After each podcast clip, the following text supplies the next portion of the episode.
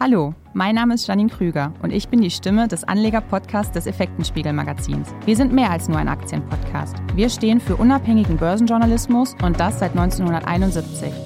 Überall, wo Technik Anwendung findet und feste, flüssige oder gasförmige Stoffe abgesaugt oder befördert werden müssen, werden auch Verbindungs- und Schlauchsysteme benötigt.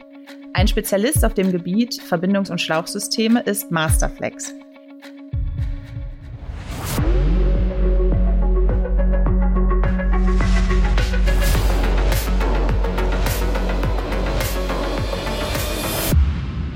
Freue mich heute, den Finanzvorstand von Masterflex, Herrn Becks, in unserem Podcast begrüßen zu dürfen. Hallo, Herr Becks, schön, dass Sie dabei sind. Hallo, Frau Krüger, und herzlichen Dank für die Einladung. Sehr gerne. Herr Becks, wir starten unseren Podcast gerne mit einer kleinen, ich nenne es mal Vorstellungsrunde. Können Sie unseren Hörerinnen und Hörern einmal kurz Ihr Geschäftsmodell erklären? Das mache ich natürlich gerne. Ist eigentlich in ein paar wenigen Worten schon sogar erklärt, weil ähm, die Masterflex als Schlauchhersteller ist eigentlich kurz gesprochen, wir sind ein Problemlöser. Das mhm. heißt, dort, wo Kunden ein Verbindungsproblem haben, da sind wir dabei, da lösen wir ihnen das Problem. Und insofern sind wir nicht nur einfach ein Schlauchhersteller oder Schlauchverbindungssystemehersteller, sondern wir sind eigentlich ein Problemlöser. Und dieser beratungsorientierte Ansatz, den wir haben, mit einer verbunden mit einer hohen Produktqualität und auch einer breiten Materialkompetenz, das ist das, wo wir uns zu Hause fühlen, wo wir unsere DNA eigentlich sehen. Und in welchen Branchen sind Sie tätig? Das Interessante bei Schläuchen ist eigentlich, das ist ein Produkt, das nimmt man gar nicht wahr und es begegnet uns mhm. im Alltag permanent ob das jetzt Kaffeemaschinen sind, ob das man beim Arzt ist oder im Krankenhaus, ob man im Flugzeug sitzt, überall sind Schläuche drin und da sind wir auch ähm, quasi überall ähm, dabei. Das heißt, dort, wo, wo eine Spezialverbindungslösung ähm, gemacht werden sollte, auch wie Sie im Entree gesagt haben, Dort sind wir dabei und die Branchen bei uns, in denen wir sind, ist also quasi quer durch das ganze, durch die ganze Palette der produzierenden Industrie. Natürlich ist bei uns so ein bisschen stark ausgeprägt die Medizintechnik, so mit 20 Prozent vom Umsatz. Luftfahrt sind wir dabei, Maschinenbau, Kunststoffindustrie, Agrarindustrie. Viel Themen beschäftigen uns auch dort, wo wir im Life Science Bereich sind, also Food, Pharma, Labortechnik. Also insofern eigentlich querbeet, wo transportiert werden muss. Man, man sieht uns überall, auch wenn man uns gar nicht wahrnimmt. Und man hat in der Vergangenheit immer wieder von Materialengpässen gehört. Inwiefern haben sich diese denn bei Ihnen bemerkbar gemacht? Haben sie sich überhaupt bemerkbar gemacht? Ich denke, dass wir durch das Geschäftsjahr 2022 sehr gut durchgekommen sind, weil wir da die Supply Chain, wie man so schön sagt, sehr gut im Griff hatten.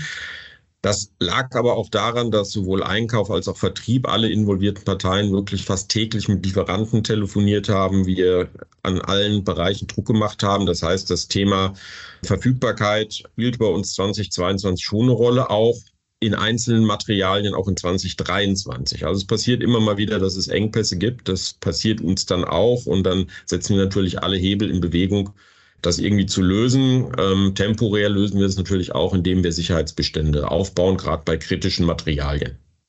Die wären zum Beispiel? Das sind Polyamide, Spezialmaterialien. Zum Beispiel dieses, dieses Jahr hat uns wieder PA12-Krise äh, erwischt. Die kommt so alle paar Jahre mal. Letztes Jahr war es quasi querbeet durch die, die Kunststoffe. Ähm, das war schon ein ganz besonderes Jahr. Aber so dramatisch, wie man zum Beispiel aus der Automobilindustrie gehört hat mit den Chips, dass man, was ich teil bis zu einem Jahr auf ein Auto warten muss. Ganz so dramatisch war es bei uns nicht, aber es war schon ein ordentlicher Kampf. Hm. Sie haben bereits gesagt, dass Ihre Produkte, auch wenn sie nicht immer sichtbar sind, in beinahe allen Bereichen des Lebens Anwendung finden. Gibt es denn einen Bereich für Sie, in dem Sie besonderes Wachstumspotenzial sehen? Also grundsätzlich wollen wir natürlich über alle Bereiche wachsen, das ist klar, das muss ja auch der Anspruch sein. Es plant auch keine irgendeine Schrumpfung eines Bereichs normalerweise. Aber wo wir natürlich besonders starken Fokus drauf setzen, ist Medizintechnik. Da sehen mhm. wir auch gute Wachstumschancen. Da wachsen wir dieses Jahr auch wieder gut, aber auch all das, was in diesen Life Science Bereich reingeht, also Food, Pharma, Labortechnik, ähm, ist für uns ein wichtiger Bereich, wo wir auch überproportionale Wachstumschancen sehen. Wir sehen es auch in der Luftfahrtindustrie, die boomt geradezu richtig bei uns. Mhm. Da müssen wir teilweise sogar Aufträge ablehnen, weil wir einfach die Kapazitäten da momentan gar nicht für haben oder die Lieferzeiten dann schon unrealistisch lang werden. Und äh, Halbleiterindustrie ist auch so ein Thema, wo wir drin sind. Und dort sehen wir auch für die nächsten Jahre äh, durchaus Perspektiven, hier ein steileres Wachstum noch hinzulegen. Also im Grunde auch in beinahe allen Bereichen. Ja, wollen wir es hoffen. Also, ähm, aber ist natürlich schon so, dass gewisse äh, Branchen, das sehen wir auch dieses Jahr, natürlich auch gewissen zyklischen Druck unterliegen. Also Maschinenbau ist mhm. bei uns dieses Jahr schwächer, Automotive ist bei uns dieses Jahr schwächer. Aber wir probieren natürlich auch durch eine Erhöhung der Wertschöpfung, also nicht nur Schläuche, sondern auch Schlauchsysteme, vielleicht ganze Systeme anzubieten, dort auch in der Wertschöpfungstiefe weiter voranzugehen. Insofern planen wir grundsätzlich immer mit einem kontinuierlichen Wachstum über alle Branchen, die wir bedienen. Inwiefern hat denn die Digitalisierung, von der man jetzt, ich sag mal, seit Beginn der Pandemie besonders hört, vom Digitalisierungsschub Ihrem Unternehmen denn verholfen oder geholfen? Ich würde sagen, also von Schub zu sprechen, das klingt immer so revolutionär. Das mhm. ist bei uns nicht der Fall. Wir entwickeln uns als Unternehmen eher evolutionär.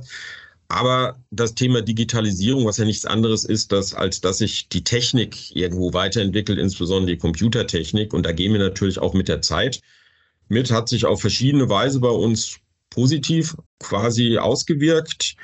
Das eine ist auf der Produktebene. Da hatten wir schon vor vielen Jahren gestartet mit der Schlauchserie Ampius, wo wir gewisse Intelligenz in die Schläuche reinbringen und dort zum Beispiel im Prozess Abrasivität messen, so dass wir quasi im Sinne einer vorbeugenden Instandhaltung auch Schläuche dann austauschen können. Wir haben dann auch über die Jahre, in denen diese Schläuche dann im Einsatz sind, auch Daten schon gesammelt. Wo sich auch sehr, sehr positiv bei uns ähm, ausgewirkt hat, ist im Bereich der Maschinen, der Prozesstechnik, wo wir unsere Maschinen, die im Wesentlichen Extrusionsprozesse meistern, mit Sensorik und künstlicher Intelligenz ausgestattet haben, sodass die Maschinen selber lernen und wir sozusagen deutlich ressourcenschonender und schneller produzieren können.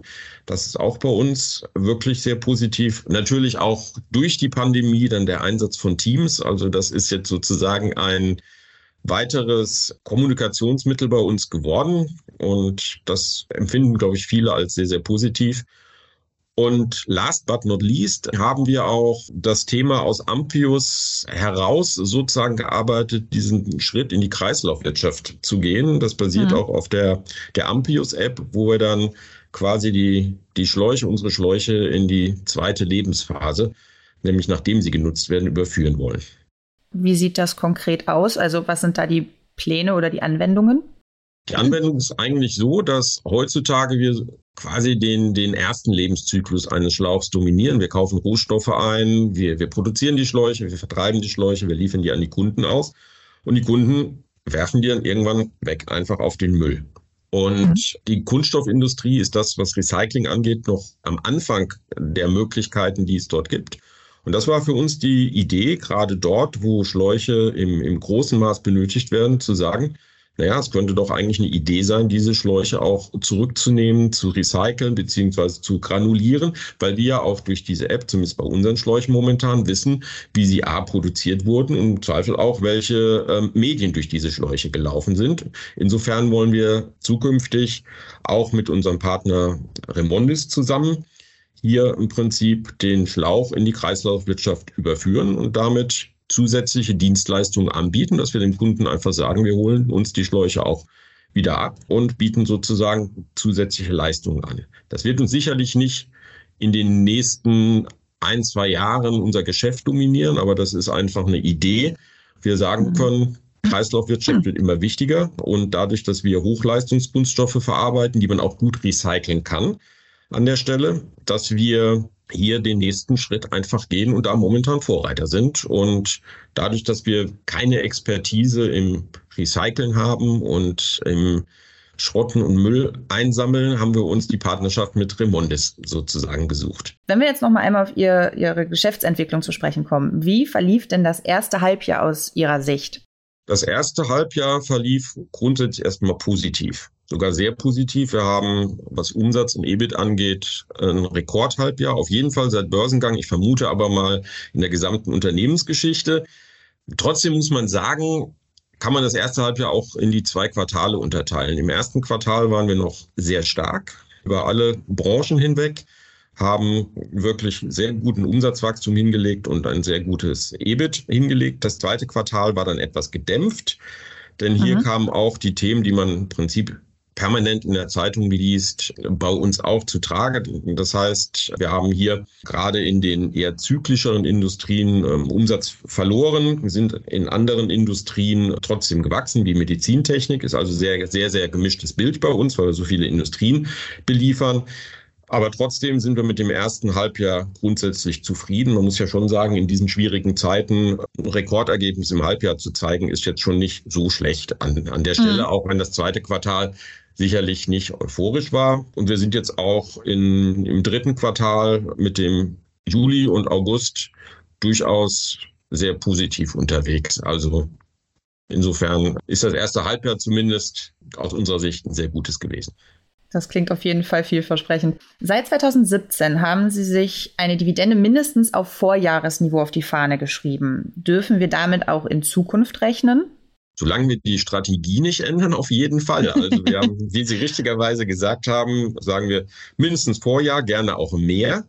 Hängt natürlich immer ein bisschen davon ab, was wir so machen und wie die Konjunktur ist, wie das Jahresergebnis ist. Aber ich gehe für 2023 auch davon aus, dass es mindestens 20 Cent Dividende gibt. Wir überlegen tatsächlich intern schon, ob wir vielleicht irgendwann mal die Dividendenlogik ein bisschen einfacher machen, dass wir sagen, x mhm. Prozent vom Jahresüberschuss, was ja viele Unternehmen zum Beispiel machen. Aber bis es soweit ist, gilt das Gesagte. Insofern kann sich der Aktionär auf mindestens 20 Cent freuen. Was hat es denn mit der, mit Ihrer Zukunftsstrategie Hero at Zero auf sich? Ähm, was muss man sich darunter vorstellen, beziehungsweise was sind hier die konkreten Ziele, die ja bis 2035 gelten? Also wir wollen ja bis zum Jahr 2030, haben wir so gesagt, auf 200 Millionen Umsatz wachsen das mhm. sehr stark sozusagen im, im, ich nenne es jetzt mal herkömmlichen Geschäft, also Problemlöser für Schlauch- und Verbindungssysteme zu sein. Das wird sicherlich so 40 Millionen Größenordnung, 40, 50 Millionen ähm, durch organisches Wachstum kommen, den anderen Teil durch gezielte Akquisitionen, wo wir uns technologisch oder vom Markteintritt her noch erweitern. Technologisch bedeutet bei uns in der Regel eine gewisse Materialkompetenz zukaufen, die wir momentan noch nicht haben. Oder regional wäre dann zum Beispiel Nordamerika bei uns stark im Fokus, weil wir da dort noch nicht so stark präsent sind, wie wir es in Europa mhm. sind.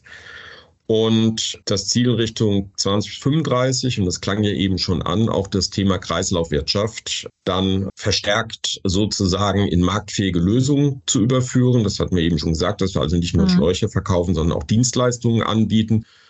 Und das Zero steht dann logischerweise auch dafür, dass wir dann schrittweise sozusagen den CO2-Abdruck verringern. Und ein Thema ist natürlich dann auch hier die Kreislaufwirtschaft, wo wir dann in den nächsten Jahren die nächsten Schritte auch mit unserem Partner Remondis gehen wollen.